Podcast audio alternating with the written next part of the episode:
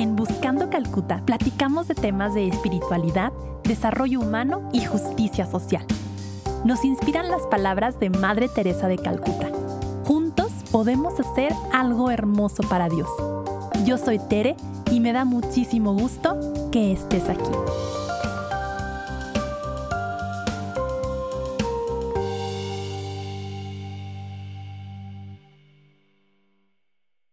Hola, bienvenidos, bienvenidas a un capítulo más de Buscando Calcuta.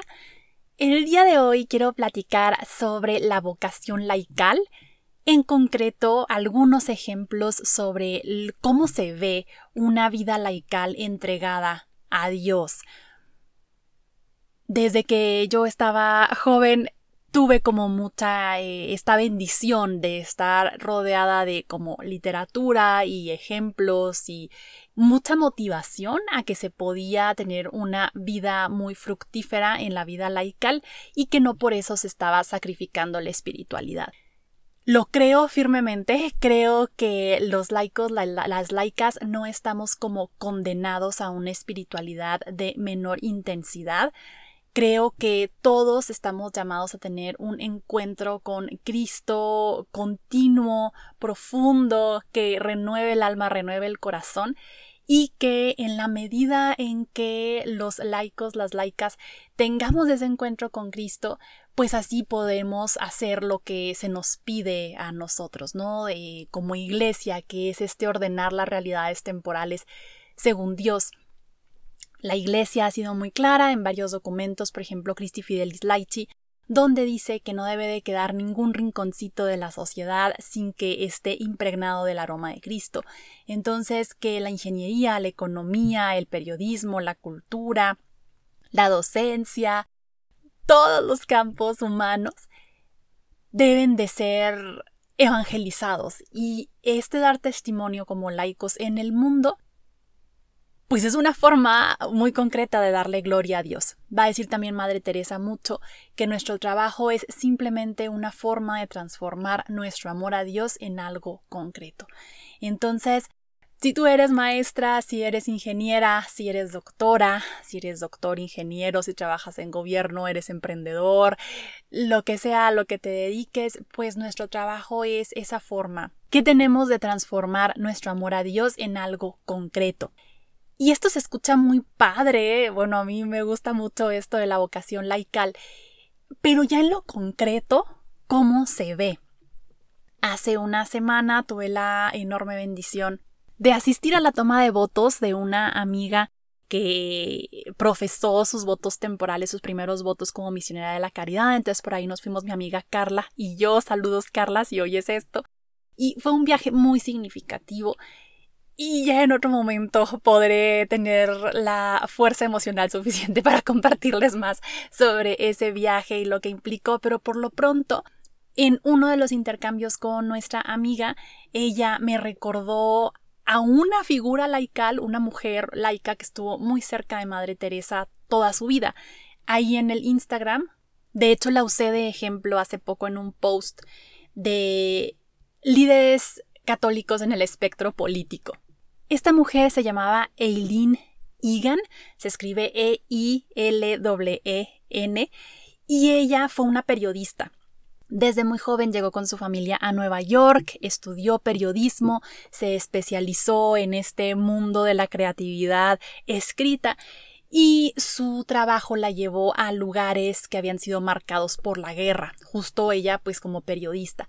A ella le toca de hecho estar en Europa para reportar lo que pasó con la Segunda Guerra Mundial y todos los refugiados que habían que estaban ahí a raíz de todo el conflicto. Y eventualmente Eileen Egan conoce a Madre Teresa de Calcuta. Anterior a esto, ella ya estaba vinculada con los obispos a lo que luego se va a llamar Catholic Relief Services, que es como medio caritas, eh, y también eh, como en temas de pacifismo.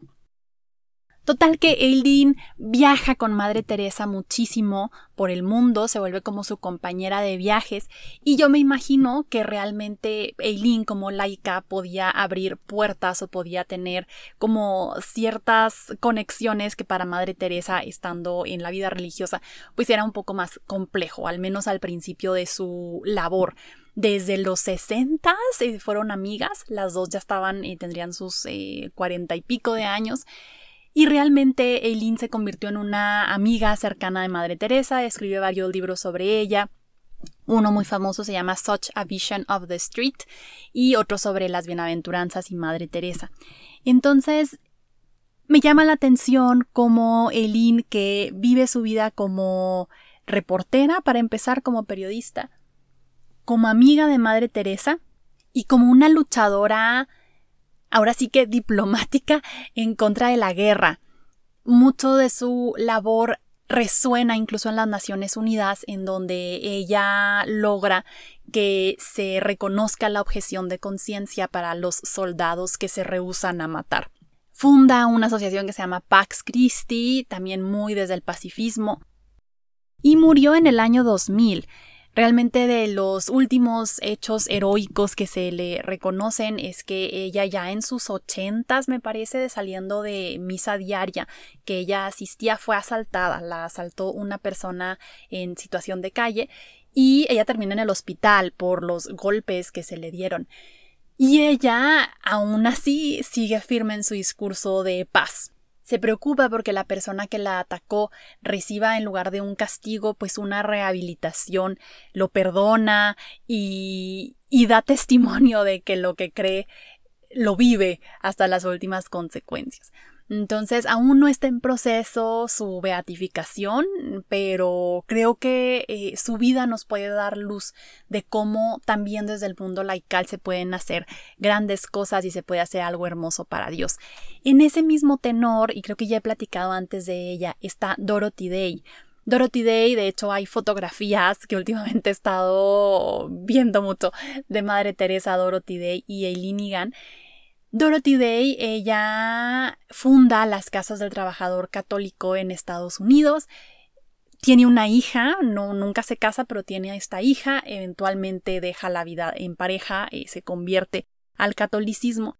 Y ella, por ahí decían hace poco en un podcast, de cómo Dorothy Day en su juventud fue socialista, bueno, más anarquista, y que se convierte al catolicismo, pero que realmente nunca deja esta raíz de eh, justicia social y como de confianza en las comunidades. Entonces, a lo largo de su vida, ella trabaja mucho en favor de los más pobres, pero eh, eh, como en este tenor que es importante, que es los sacramentos, la vida de piedad, el catolicismo, Jesús de Nazaret. Entonces, bueno, también ese, ese ejemplo así rapidito de Dorothy Day, que es un poco más conocida, y aquí en México, tal vez a algunos les suene mucho Anacleto González Flores. Anacleto González Flores, un abogado, él estuvo un tiempo en el seminario, descubre que no es su vocación y como con una fuerza muy grande le dice a sus superiores que no lo manden a estudiar Europa porque pues él, él quiere más bien eh, en, en el contexto de la época era muy común esta frase de por Dios y por la patria. Esto estamos hablando que es poquito antes de la Revolución Mexicana. Anacleto se convierte en abogado, entra a diversos grupos que, católicos que en ese entonces estaban buscando dar una respuesta pues a las leyes anticlericales que se empezaban a formar primero en algunos estados y a todo pues la, toda la violencia que hubo por la Revolución Mexicana.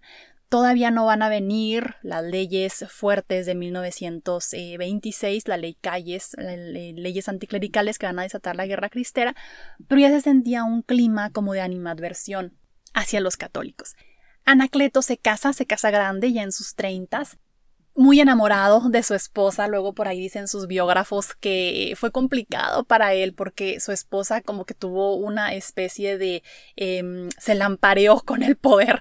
Entonces venía una familia muy humilde, su esposa, y como que presionó mucho a Anacleto, pues para que tuvieran un estilo de vida mm, más lujoso, ¿no? Más elegante. Y Anacleto sufría mucho porque pues él había hecho no un voto de pobreza como tal, pero sí eh, como católico coherente pues quería vivir una vida sencilla.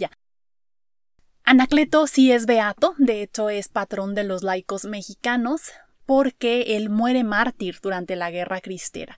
Avanza la vida, él sigue vinculado a estos grupos de defensa religiosa, se aleja de algunos grupos, también esto se me hace interesante por, por radicales, ¿no? Algunos grupos que eh, hablaban mucho más de la violencia y como más, eh, más extremos en esta eh, defensa de la fe y él se queda vinculado a la Acción Católica Juvenil Mexicana. Entonces, en 1927, él y otros compañeros en Jalisco son asesinados por un general obviamente por parte del gobierno, en el tenor de la guerra cristera. Entonces, bueno, también eh, Eileen como periodista, como alguien vinculada a organismos internacionales, como compañera de Madre Teresa, y Anacleto González Flores más como esta figura política, ¿no? Más como esta figura desde la jurisprudencia y en esta intersección de la nación y la fe. Entonces también es un ejemplo padre.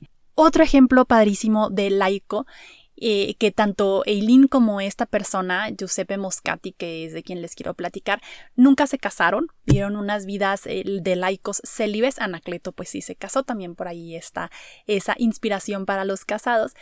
Giuseppe Moscati fue un médico a inicios del siglo XX, un médico italiano. Él eh, estudia medicina, se gradúa joven, más o menos a los veintitantos, muy listo, brillante, de hecho le ofrecían plazas como académico eh, para dar clases, ¿no? En hospitales muy prestigiosos, pero él siempre lo rechazó porque sentía que su vocación era estar cerca de los pobres y aliviar su dolor pues desde la medicina. Alrededor de sus 30 años, él siente una llamada también como a la vida religiosa. Esto es interesante también como eh, pues hay un discernimiento. ¿no? Cree que está llamado a estar con los jesuitas, inicia un proceso, pero los jesuitas le dicen que él hace más bien estando en el mundo como médico. Entonces, bueno, se dice que sí hizo un voto privado de celibato y él se dedicó el resto de su vida, que murió relativamente joven, murió a sus cuarenta y tantos, a estar con los pobres, a ser el médico de los pobres, le van a decir. Entonces él empezaba su día con la Eucaristía mm, de confesión frecuente, oraciones, y a las ocho y media de la mañana se iba por los barrios pobres de eh, Italia para curar a los enfermos. Cuando él muere, pues muere ya con un aura de santidad por este, esta vida como muy coherente de eh, una vida espiritual profunda y una entrega a los pobres. Giuseppe Moscati también es bastante famoso en algunos círculos católicos, pero si tú no lo conocías, pues aquí te lo presento. Cabe destacar que Eileen Egan también en algún momento se sintió llamada no tanto a la vida religiosa, pero sí a vivir en las casas del trabajador católico que tenía Dorothy Day. Y Dorothy Day le dijo, haces más bien como periodista. También me suena que Madre Teresa a, a, muchas personas les decía esto de ve y busca tu propia Calcuta, ve y busca en donde te quiere Dios, que no necesariamente tiene que ser pues en la vida de, de Calcuta de las misioneras de la caridad. Sé que seguramente tú conoces personas laicas que hacen trabajo buenísimo en la sociedad desde el campo en el que se encuentren. Ahora con esto de los votos también te platico que em, conocimos, bueno, y conocer es un decir porque pues la vimos a una doctora en Sagradas Escrituras que eh, nos comentaba nuestra amiga que se hizo misionera que ella hizo un voto de celibato privado y entonces se ha dedicado a estudiar la teología, a estudiar la Biblia, en particular eh, al rey Salomón y eh, cómo ella a través pues también de una vida laical coherente y de un servicio desde el estudio académico de las escrituras, a ellas les da clases, a las religiosas, da clases en los seminarios y, y que dices, bueno, también es una vida laical de mucho fruto.